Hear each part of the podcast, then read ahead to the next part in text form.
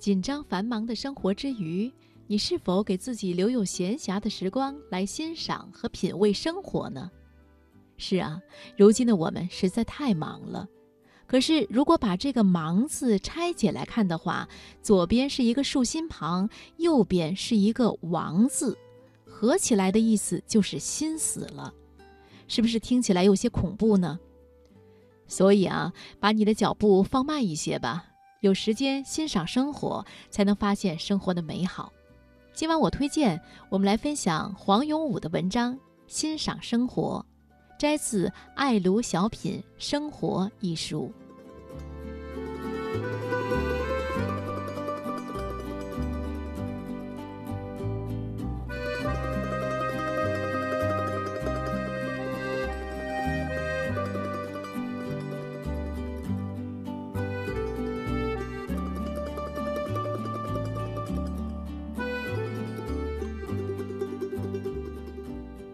生活要怎样来欣赏？可以借助前人引悟的智慧，用自己的观察，许多的美就在你的四周。我将前人引悟的生活中的美分三方面来欣赏。第一是注意大自然中的美。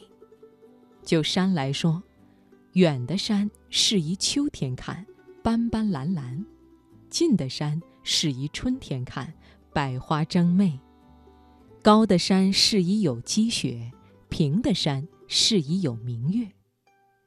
一样是山，你能分辨它的美有何不同吗？就自然景物来说，春天好美的是雪，夏天好美的是云，秋天好美的是明月，冬天好美的是太阳。暑天喜的是风，夜晚喜的是雨，你细辨过这情趣吗？一样是树，村子里上百的树最适合入诗，山上亿万的树最适合入画，院子里两三株树最适合入词。有格局大小、意味刚柔的区别吗？为什么呢？树木里面。高高的柳适合配上蝉鸣，低低的花适合配上蝴蝶，曲曲的小径适合配上细竹，浅浅的水滩适合配上芦苇。为什么天心与物理的自然配合十分顺当而正合我意呢？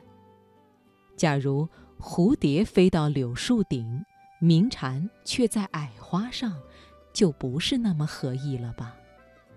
有人说，春天的花落时是一瓣一瓣飘零的，秋天的花是整朵整朵凋谢的。你观察过落花的姿势吗？水果里面，你想过红的最美的是樱桃吗？云圆玉珀，玲珑的引起你的怜惜之心。黄的最美的是金桔吗？橙黄的厚厚的皮，黄的你两颊先紧张起来。翠的最美的是梅子吗？翠碧的直透到梅核，引起咸水直垂。紫的最美的是葡萄吗？紫的近于墨色，那成熟的滋味好浓好纯。千百样真果异会，在你四周竞艳斗丽。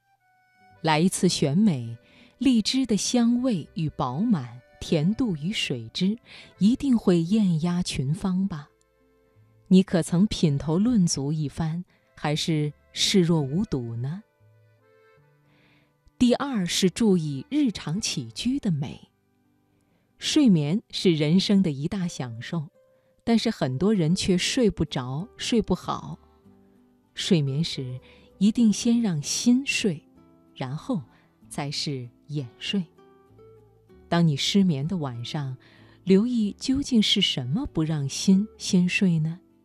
是一条烦恼毒蛇盘踞在心里做窝了。怎样引蛇出洞去？蛇出去后便能睡了。这种古人对失眠的观察也是很美的。又譬如，光阴总是在无声无息地消逝。当你学会了恬静，日子就长起来；当你追逐忙碌，日子就短起来；当你发奋读书，才觉得往日太荒唐，而现在太可珍惜了。一样的日子，美的感受则完全不同。第三是注意友情、亲情的美。每晚寻一两件可嬉笑的事，在晚餐前后拿来与妻子儿女同乐，让全家大笑三声，把一天的劳顿烦忧全部赶走。在你伸手可及的地方，就建成一块富贵安乐的净土，那是多么美妙的事情！家庭是讲情的地方，不是论理的所在。